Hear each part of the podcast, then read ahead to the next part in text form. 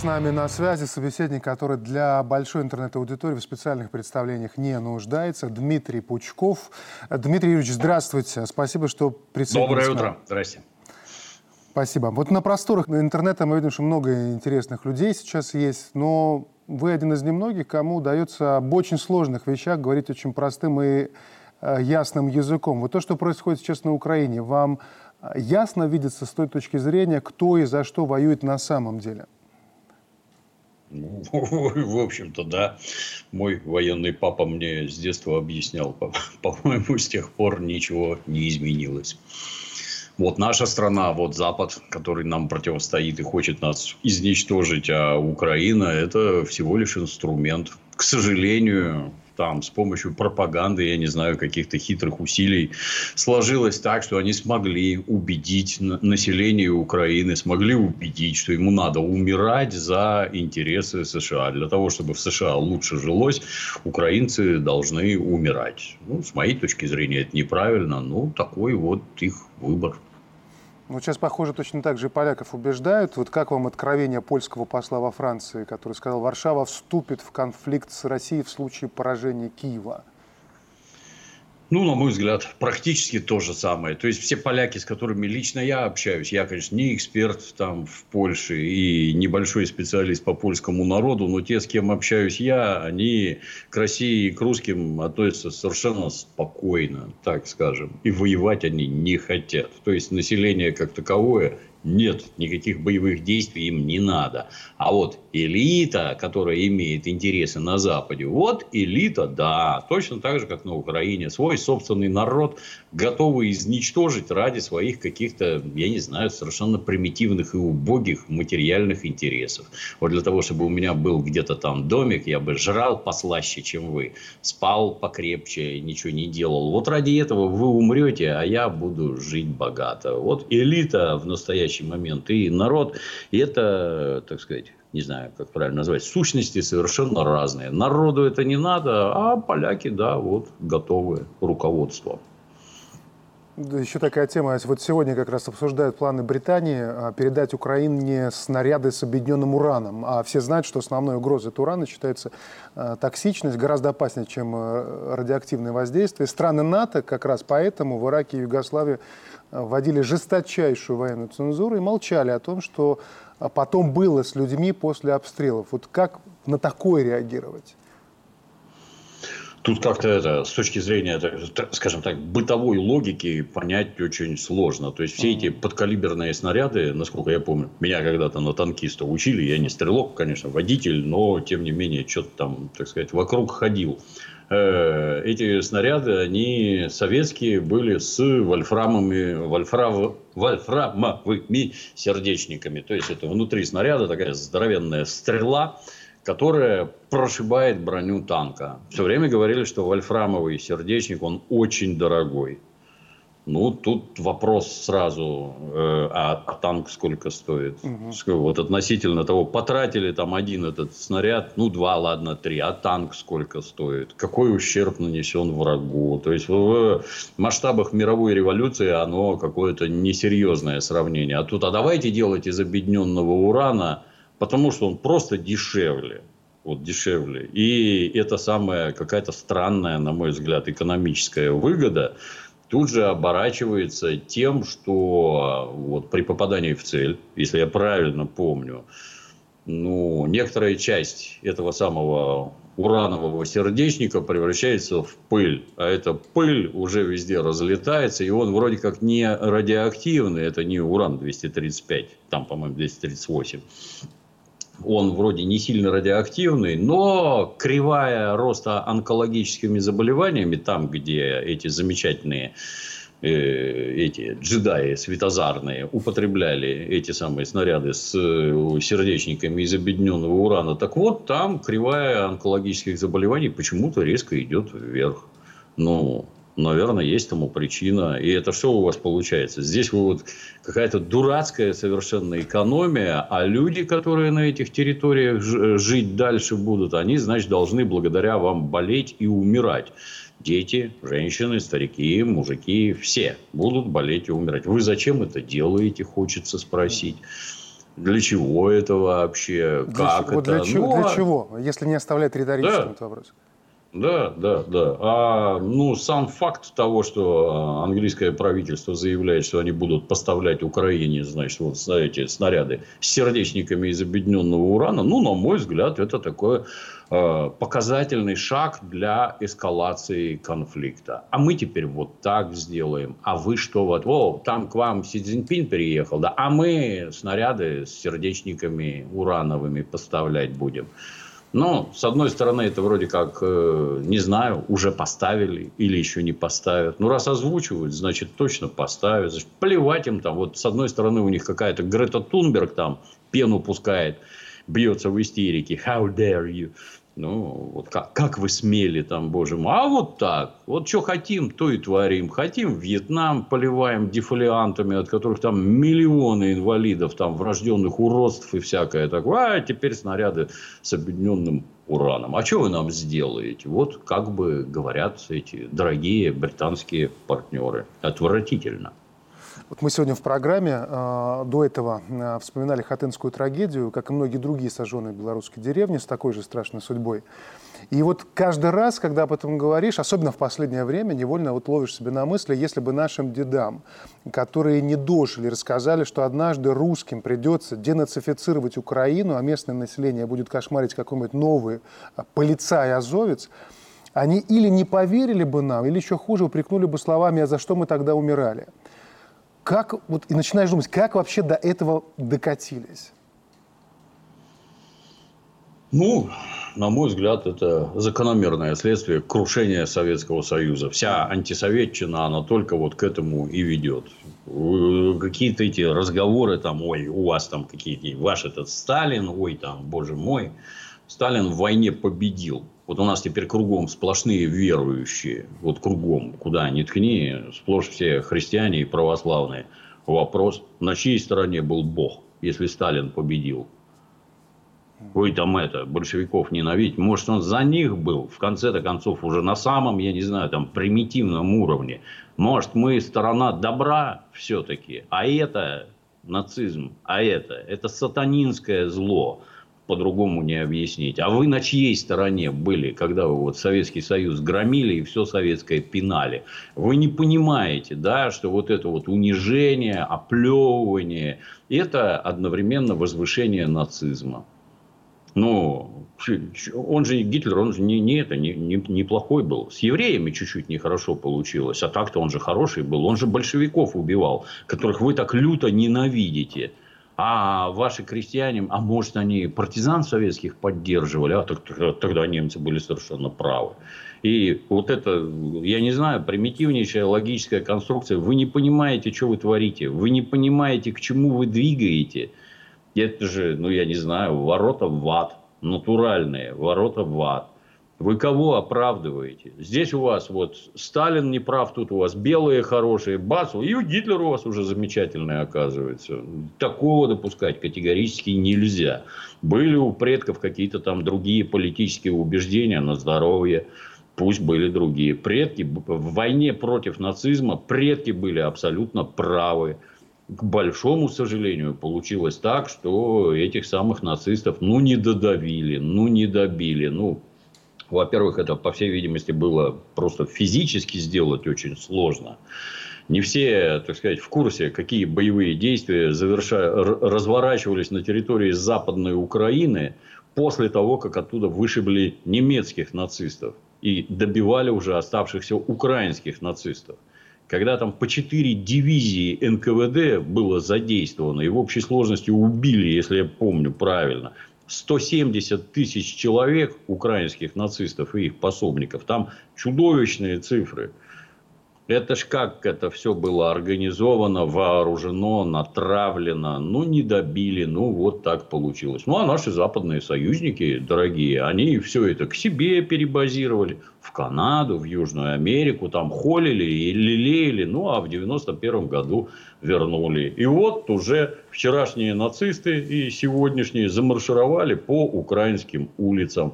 А, между прочим, опять-таки для малознающих – Хатынь – это единственный пример, так сказать, который общеизвестен. Поинтересуйтесь, вот немцы проводили в приграничных районах операцию «Зимнее волшебство».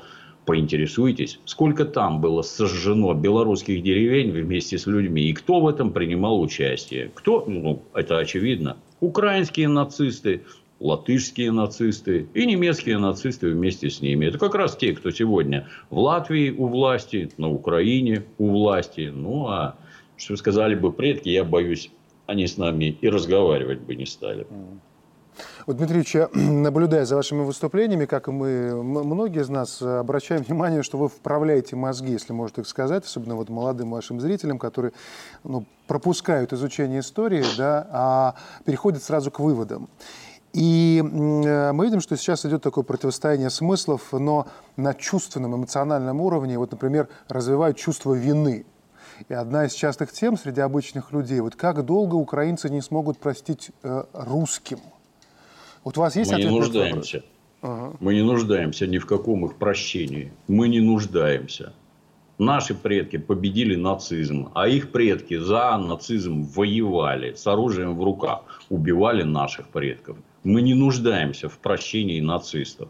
Мы их победили один раз, победим и второй. И столько, сколько надо будет. Раз еще победим. Еще не хватало тут испытывать чувство вины перед нацистом, перед гнусной тварью, которая убивала женщин, детей, стариков, людей в целом. Они 27 миллионов человек у нас убили. Так, на минуточку. О каком прощении вообще речь может быть? Какое-то там чувство вины. Перед кем? У нас должно быть чувство вины. Перед этими чубатыми тварями, ну, не знаю, хотят служить сатане, на здоровье это ли, их личный выбор. Только выбор этот закончится петлей, как и в прошлый раз. Спасибо за предельно четкий ответ на этот счет. А вообще согласны с тем, что история сегодня это по-прежнему такой живой фронт? Ну, конечно, да. То есть это в первую очередь идеологическое оружие. Вот это вот то, что вы сказали, вот это вот привитие умышленное, привитие, чувство вины. Ты виноват. Вот твои предки большевики были, ты виноват. Это обратите внимание, что вот во всех бывших советских республиках, практически во всех, к власти приведены этнократии, так скажем. То есть местные националисты, если помягче. А если попроще, то откровенные нацисты, которые ненавидят Россию и русских. Это вот основа государственной политики. Ненависть к России и к русским. Почему? Ну, потому что вот мы такой враг. Вот большевики им такое страшное зло причинили. Коммунизм все беды на их землю принес. Это первый шаг. Второй шаг. Это все большевики были русскими.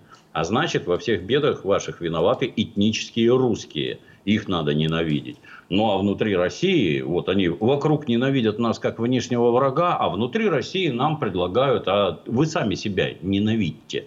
Пожрите сами себя, ненавидьте своих отцов, дедов, все ненавидьте, что вот в вашей родной стране. У вас все плохое. Начиная там с Ивана Грозного, у вас все отвратительно, все мерзко. Вы должны испытывать чувство вины, сколько бед, горя и страданий вы принесли окружающим. Ну разве это так? Это же неправда. А люди, которые подобное говорили, ну, они нам 30 лет в головы подобные вещи заливали. И только сейчас, внезапно, как в кавычках, все это взяло и обнажилось. Оказывается, на Западе нам никакие не друзья. Оказывается, они вот сейчас, не таясь открыто, они хотят расчленить нашу страну, организовать гражданскую войну, нас поубивать и захватить наши ресурсы. О, как выяснилось. Но почему-то одним это было известно и 50, и 60, и 100 лет назад, а другие вот только что прозрели. Это печально, но мозги гражданам надо ставить на место. Вот именно. А как молодым рассказывать о Великой Отечественной? Вот чтобы, во-первых, они э, не просто слушали, но и слышали, что именно мы им доносим. А во-вторых, вот чтобы в какой-то момент, когда вот мы рассказываем, мне казалось, что они уже до нас услышали что-то, что позволяет им делать выводы, что парад в День Победы это старомодно, что Гитлер и Сталин это одного поля ягоды, а вообще советский солдат это почти одно и то же, что и немецкий солдат занимались одним и тем же. Как потом такой бардак вычищать? Ну, сложно, но вычищать надо. В двух словах объяснить не могу. Это длительная, кропотливая работа. Вот сейчас, я не знаю, вы там, может, смотрели, вот у нас тут на экраны вышел такой художественный фильм «Праведник». Смотрели, да, не да, смотрели? Да, да, да, вот да, интересный такой. Фильм про то, как советский коммунист, большевик, командир вывел из э, немецкого тыла 200 человек евреев. спас живых. В нем конфликт в этом фильме. У еврейского мальчика в кармане лежит э, золотая астролябия весом в полкило, наверное. Он ее все время прячет, никому не показывает, никому не дает. А в конце вот, узнают, что она у него есть. Коммунист забирает у него эту астролябию и меняет на продовольствие для того, чтобы людей накормить. Я подчеркиваю красным людей не евреев, а людей, накормить и вывести в тыл, где они останутся живы. Конфликт. Он, понимаете, главный конфликт фильма, этот выросший мальчик переживает, что подлец-коммунист отнял у него астролябию и не вернул. И понимаете, ни слова нет, а то есть свои единоверцы. Вы же там друг за друга держитесь, у вас там религия, 2000 лет вы там чему-то молитесь. А астролябию у тебя вынужден большевик забрать, чтобы накормить твоих единоверцев. Даже на этом уровне мозги уже настолько на бекрень свернуты. Вы вообще не понимаете, что вокруг вас происходит. У вас не то, что там критического восприятия. У вас даже формальная логика на бытовом уровне не работает. И вот это добро все смотрят, цокают языком. О, о, вот, представляете, как вот, как интересно. Там, там еще один замечательный момент про, помните, как там ребенок плакал, а папа пошел ребенка топить. А большевик ребенка отобрал и не дал утопить, потому что ребенок плачет. Так у этого, оказывается, есть документальная основа. Это поскольку ребенок от голода все время плакал, его было не успокоить, то это окружающие товарищи из диаспоры потребовали у отца, чтобы он ее утопил. А большевик не дал. Ну, так ты покажи вот этих страдальцев, которые у тебя там в лесу молятся, несмотря на то, что вокруг эсэсовцы бегают, завывают там. Ты покажи вот этот нечеловеческий облик, когда ребенка предлагают отцу утопить, а он идет топить. А коммунист отнял и не дал утопить. Может, про это кино надо было снять. Ну, вот такие у нас творцы. Вот такое детям с детства в головы заливают, а взрослые люди почему-то это смотрят на полном серьезе, обсуждают какие-то художественные достоинства. Стыдно смотреть. Но есть люди, которые занимаются правильным делом. И они, в конце концов, победят. Э, Дмитрий Ильич, а если с практической точки зрения, с более практической точки зрения посмотреть на это противостояние смыслов, вот сейчас большая а, проблема в борьбе смыслов – это техническое отставание, ну, в части тех же соцсетей. Когда мы видим, что все сидят в YouTube, в ТикТоке, в Инстаграме, трудно защищать так информационное поле, потому что в любой момент возьмут и вот выпилят, как вот с Дмитрием Пучковым произошло в Ютубе. Здесь вообще есть варианты? Вот что, что мы здесь должны делать? Ну, это печаль, конечно. Да, ничего нового нет. Все давным-давно придумано до нас. Вот есть Китай, например, который о своей внутренней безопасности крепко заботится. У них, конечно, есть гигантский козырь. Они буквами не пишут, пишут иероглифами. И для всех окружающих это Извините за такую шутку, китайская грамота, никто ничего не понимает. И они не особо понимают, что про них пишут. Но даже при этом тамошнее правительство изначально догадалось, что все интернет-сервисы должны быть свои, вообще все свои. Вот YouTube у них свой, наружу китайцу ходить не надо, он и не ходит, у него все свое. Соцсети у них свои, все эти Фейсбуки, Твиттеры, Инстаграмы, все свое китайское, не надо никуда ходить. Почему у нас это профукано? Для меня загадка. То есть люди, которые стоят у руля, вы либо глупые и не понимаете, что происходит, либо вы делаете это специально. Ну, то есть, когда на территорию Российской Федерации запускают такие чудные творения ЦРУ, как «Голос Америки», «Свободная Европа», вы зачем их сюда пускаете? Хотелось спросить гражданина Ельцина. И многие спрашивали, а свобода? Ну, вот тебе свобода. А ты не пробовал вот взять это и, я не знаю, там яйца глистов поесть, чтобы они в тебе густо зажили, там в мозг заселились, в печень, еще куда-нибудь. Как ты их потом выводить-то будешь, милый? Никак. Ну, вот почему-то ничего не было сделано, а теперь уже поздно, с одной стороны, трепыхаться. Усилия предпринимаются, и усилия серьезные, но, на мой взгляд, совершенно недостаточные. Надо и гораздо активнее, и всю эту заразу от себя выметать вообще каленой метлой. Ну, мы только заинтересованы, потому что ну, в масштабах Беларуси такую самостоятельную соцсеть не создашь, поэтому, учитывая, что мы в одном идеологическом а, поле находимся, то, конечно, ждем и с руками и ногами будем, и руками и ногами голосовать за то, чтобы скорее появилась суверенная какая-то социальная сеть, мощная, или, может быть, у вас же есть и ВКонтакте, и э, там, Яндекс. Не вижу, правда, чтобы Рутюб как-то пользовался случаем и навязывал свою историю, ну, крайне сложная какая-то соцсеть, там работать просто невозможно, честно говоря.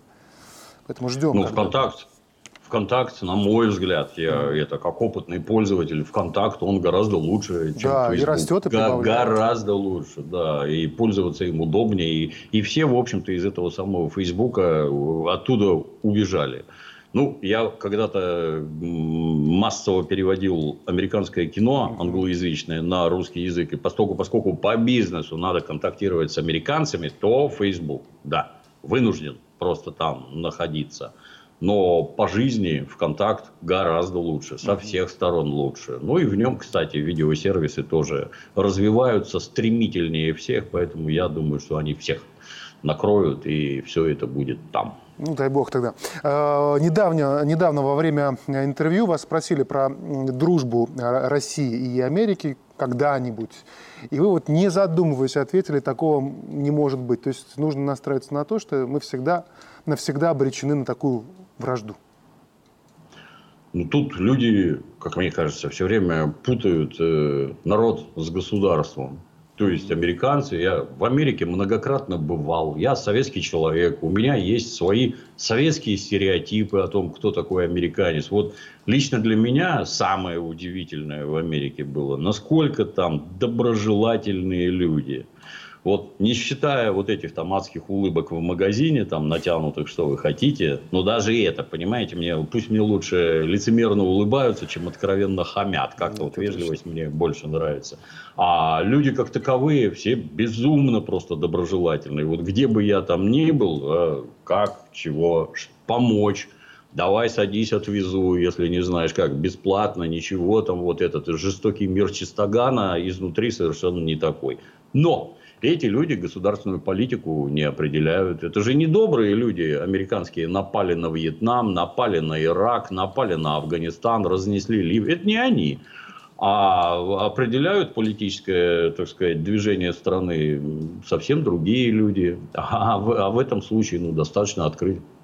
Всем могу присоветовать. Почитайте национальную доктрину оборонительные документы США, где черным по белому написано, что мы, например, это экзистенциальная угроза для США, как и Китай какой-нибудь. Кто латынь плохо знает, экзистенциальная угроза – это угроза физическому существованию, то есть самому существованию США. Вот если есть мы, то есть угроза существованию США. А что надо сделать для того, чтобы ее не было? Нас надо уничтожить. Все просто и понятно вплоть до там, применения ядерного оружия, которое они могут со своей точки зрения применять в упреждающем порядке. Вот что-то только им покажется что-то, что у нас что-то не так. Возьмут и жахнут. Покажется. Нанесут упреждающий удар еще до начала боевых действий. Вот такая замечательная страна. Поэтому о какой дружбе там может идти речь, нет, никакой дружбы и быть не может. А вот при этом вы обратили внимание, Дмитрий Ильич, как э, такая деградация западной политики, вот я назову сейчас несколько фамилий,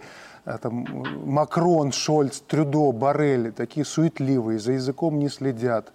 Вот просто порода ушла. Раньше же были нормальные политики, куда они подевались? Не нужны. После того, как распался Советский Союз, э, качество западных элит, оно стремительно деградирует, стремительно просто. То есть, если вчерашние там лидеры, это, это были личности, безо всяких преувеличений, то сегодняшние это просто какие-то странные мартышки, вынесенные наверх по, по какой-то злой иронии судьбы. Вот этот самый Шольц, это, это кто вообще? Это как он заботится о национальных интересах Федеративной Республики Германия. По-моему, никак. Это просто вот как кукла, надетая на американскую руку и выполняющая все команды, идущие через известное отверстие. Вот все делает, как скажут. Ему интересно, чтобы его страна развивалась и процветала? Нет. Почему? Ну вот взяли, взорвали газопроводы, он молчит. А потом берут и говорят, эй, это не мы, не-не-не, пацаны, это не мы, это вот какая-то непонятная украинская команда каких-то таких вот это, украинцев ни к чему не причастных. Кстати, о птичках мы про это немцам говорили еще задолго до того. А, а, а, а как так? А что ты это не озвучиваешь? А что вы их не ищете? А как это у вас могут плавать какие-то там, я не знаю, яхты с тонной динамита в, в местах проведения военных учений НАТО? Как такое вообще возможно? А, вот, вот так. А что Шольц? Молчит.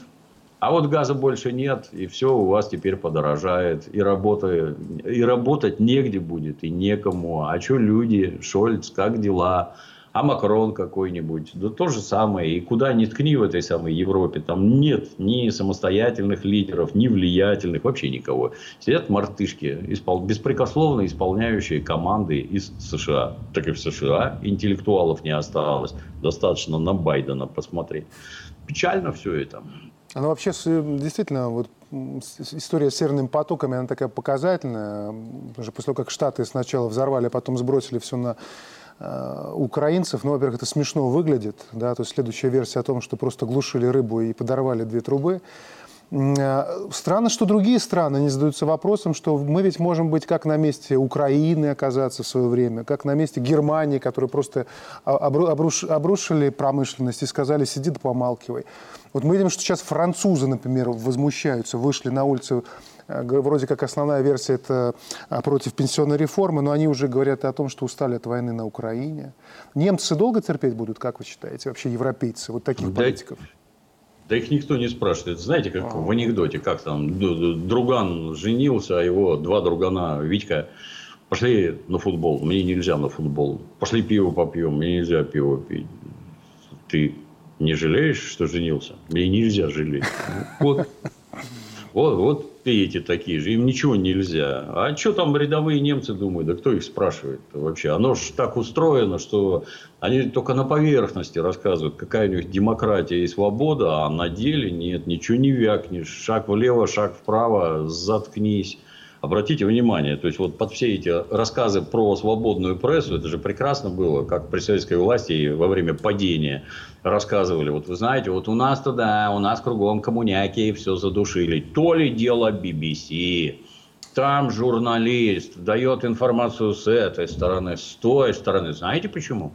Потому что он уважает своего слушателя, а уж слушатель сам, его же уважают. За что? За то, что он не дурак, и ему взвешенно подают, и он сам может разобраться в происходящем на свете. И вдруг, в кавычках, оказывается, что все западные СМИ действуют строго по единой команде, ходят строем, говорят одно и то же. Любая противоположность, там только шаг в сторону, запрещено. Нельзя категорически. Никаких противоположных точек зрения озвучивать. Сомневаться нельзя, жалеть нельзя, ничего нельзя. Ну а поскольку, поскольку практически все СМИ контролируются из Соединенных Штатов Америки, то вот как работает общественное сознание. Оно же не само по себе живет, оно формируется с помощью СМИ. Ну а если СМИ все время вам выдает специальным образом подготовленную, однобокую сугубо информацию, то и общество, естественно, поддерживает несчастную Украину, поддерживает несчастных беженцев. Они же не, не разговаривают о том, что там нацисты у власти. Не-не-не. О том, что они пришли к власти путем государственного переворота. Не-не-не. Там демократия. Какая демократия? Там все запрещено на Украине. Вообще все запрещено. Запрещены партии, запрещены свободные СМИ. Все запрещено. Не-не-не, там демократия, борьба за наше светлое будущее. Поэтому с этими людьми вообще, по-моему, бесполезно разговаривать. Это как у Стругацких. Надо излучатели включать противоположный сигнал. Вот тогда там что-то шевелиться начнет. А до того нет. Откуда у нас столько вот в истории, в разные периоды, столько, столько западофилов? И при царе они были, при советах они были, сейчас их полно. Вот в чем их такой секрет главной их мягкой силы? Как считаете? Ну, в первую очередь в деньгах, естественно. Они полтысячи лет грабят весь глобус. Они стащили туда все вообще деньги, которые только в мире есть. Есть хорошие картинки такие, знаете, карикатурные, как вот э, там две Америки, Северная и Южная, Европа, Африка. Вот на месте Южной Америки вырыта яма, а на США насыпаны золотые монетки. И на месте Африки вырыта яма, и насыпаны золотые монетки. Ну, достаточно вспомнить, как, в каком году Папа Римский поделил глобус пополам между испанцами и португальцами. Вы грабите с правой стороны, а вы грабите с левой стороны. Ребята, не ссорьтесь. Вот тебе полглобуса, вот тебе полглобуса. Ну, при таких богатствах, естественно, начинает казаться, что они самые умные, что у них все вот сообразно, правильно устроено. Это, это никак не отрицает того, что европейцы зверски дисциплинированные, хорошо обученные и все такое. Но это же достигается путем грабежа. Если какой-нибудь это Ермак Тимофеевич завоевал Сибирь, то там, кроме меха белки и еловых шишек, в те времена нечего добыть было нефть бурить не умели. Это теперь хорошо получилось, а тогда было не так. А у них сразу было хорошо. Вон индусы говорят, что там за сколько там лет британского владычества, почти за 200, вывезли 43 триллиона из Индии. А Индию ввергли в голод, нищету и разрушение. Ну, спасибо. Вот благодаря этому у вас в Британии так хорошо, и все, затаив дыхание, смотрят на такого умного Шерлока Холмса.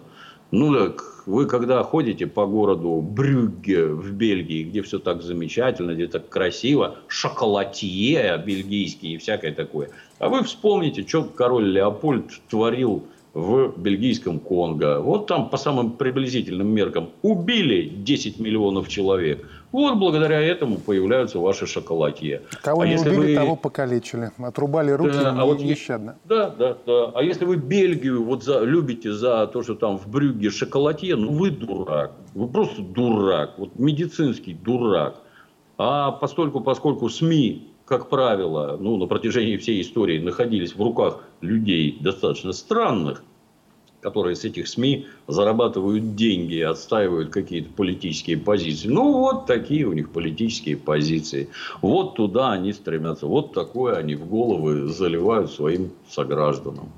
Вот так вот и получается, что их любят, уважают, ездить туда хорошо, интересно. Это бесспорно, это так. Но было бы неплохо помнить, как так получилось. Вот такой история еще интересный вопрос, вернее. Есть интересная ваша точка зрения? Вот в Беларуси организован процесс возвращения на родину тех, кто после а, выборов в 2020 году покинул страну. Работает специальная комиссия, она рассматривает э, дела. Вот в России, насколько нам известно, идет такая общественная дискуссия, как бы с теми, кто уехал после начала СВО, вот там потом публично а, разное говорил, например, артисты. Вот как вам видится вообще этот процесс? Они ведь похожи между собой, и то, что в Беларуси, в России. Вот двери Родины должны быть э, открыты? Тут, как во всяких этих, если гражданин совершал какие-то преступные деяния, это одно. Если не преступные, ну это совсем другое. То есть, ну, убежал и откровенно гадил, как какой-нибудь Борис Гребенщиков, который публично заявляет, а я там принимал участие в концерте в Берлине, мы там 12 миллионов евро перечислили в помощь Украине. Ну, то есть, ты помогал украинским нацистам материально. Это одно. Другое дело, когда какая-нибудь Алла Борисовна Пугачева там я всю культуру российскую увезла. Ну, глупость, конечно, как там мудрость приходит с возрастом, но, как правило, возраст приходит один. Печально на это смотреть, но это просто глупость, на мой взгляд. Основная масса, убежавшая, например, от мобилизации. Вот они боятся, что их мобилизуют, и они там в Грузию через Верхний Ларс массово побежали. А вот в Грузии какие-то антироссийские эти э, телодвижения начались, и они обратно побежали. Ну, ну, прибежал и что? Давайте разберемся, кто в чем виноват. Если ты совершал уголовно наказуемые деяния, тебя надо наказать по закону. Лучше сиди на Западе, там твое счастье, там и сиди. Не езди сюда вообще. Если ты открывал рот, нес какую-то ахинею, добро пожаловать домой. Вот тебе э, федеральный канал, Можешь выступить, взять в руку микрофон. И у нас был такой хороший персонаж Емельян Пугачев. Когда Емельяна на Болотной площади казнили, Емельян упал на колени и сказал, прости меня, народ православный. Народ у нас добрый, прости. У нас и немцев кормили, между прочим, там хлеб давали, сало, вот этим тварям, которые нас убивать пришли, даже их прощали. Ну, тем более простят и тебя. Но только раскаяние должно быть деятельным. Сначала публично покайся, а потом начинай защищать родную страну помогать пострадавшим от, боевых действий, от боевых действий, помогать войскам. Вот, давай, да, покажи, что ты действительно свою страну любишь. Так, да, по-другому нет. Ну, а если вообще убежал, прибежал, то и вопросов никаких, на мой взгляд, быть не может. Свободная страна, свободные люди, ничем себя не запятнал, но поехал туда, ну, вернулся обратно, и что? Ничего здесь такого нет. Вот буквально один вопрос, наверное, остался, но как-то подытоживает то, о чем так или иначе вот сегодня шла речь, о чем вы говорили. А вот э, пока Запад пытается обносить санкционным забором наши страны, Китай зовет в гости с государственным визитом Лукашенко. Сам с государственным визитом приезжает в Москву Си Цзиньпин, очень тепло общается с Владимиром Путиным. Причем при посредничестве Пекина Иран и Саудовская Аравия идут на сближение. Эмираты начинают помогать Сирии. Мы помним, какие у них отношения были до этого. И ощущение, что слышится уже треск и ломается вот этот старый порядок, от которого уже такой запашок идет, вот тут уже прогнивает окончательно. И рождается что-то по-настоящему новое. Вот нет такого ощущения? Есть, конечно, да. Ну, это новое было обрисовано еще в, Мюнхе, в Мюнхенской речи Владимира Владимировича Путина, угу. где речь зашла про многополярный мир. Ну, и с тех пор оно все именно туда и двигается. И газопроводы «Сила Сибири» спроектированы давно и построены давно, и рабочие отношения разнообразные давно налаживаются. И Си Цзиньпинь в Москву приезжает не первый раз – а давно приезжал, 10 лет, по-моему, назад. И, и это совершенно очевидно. То есть, вот то, что происходило там вчера в Москве, ну, с моей точки зрения, это наглядный показатель того, в какую сторону развернулся уже Китай. Нет никаких, ни у кого нет никакого желания общаться с Объединенным Западом. Ну, хорошо, если их там условный миллиард – то 7 миллиардов с ними быть не хотят. А это гораздо важнее. Да, у них, безусловно, у них там экономическая мощь очень серьезная, у них там армии, все очень серьезно, и просто так они не сдадутся. Но тихо-тихо, вовсе не всегда нужно вооруженное противостояние. Как правило, надо торговать как правило, надо дружить. А вот с ними дружить уже никто не хочет. Если вот на таком совсем детском уровне. Ну, вот Китай, вот Индия. А у вас что? Вот здесь сразу это 3 миллиарда человек. А у вас что? Вот с ними мы будем дружить. И это абсолютно правильно. И то, что Александр Григорьевич поехал, вот безо всяких там обид, так сказать. Вот в Беларуси живет 10 миллионов человек условно, да, а в Китае полтора миллиарда. А вот визит на государственном уровне. Почему? А потому что это наши друзья. Вот с ними мы дружить хотим, а с вами нет. И это вот настолько, на мой взгляд, показательные сигналы, что прям сердце радуется, что так получается. Дмитрий спасибо большое за участие в нашей программе. Вам спасибо. Всех благ. Спасибо.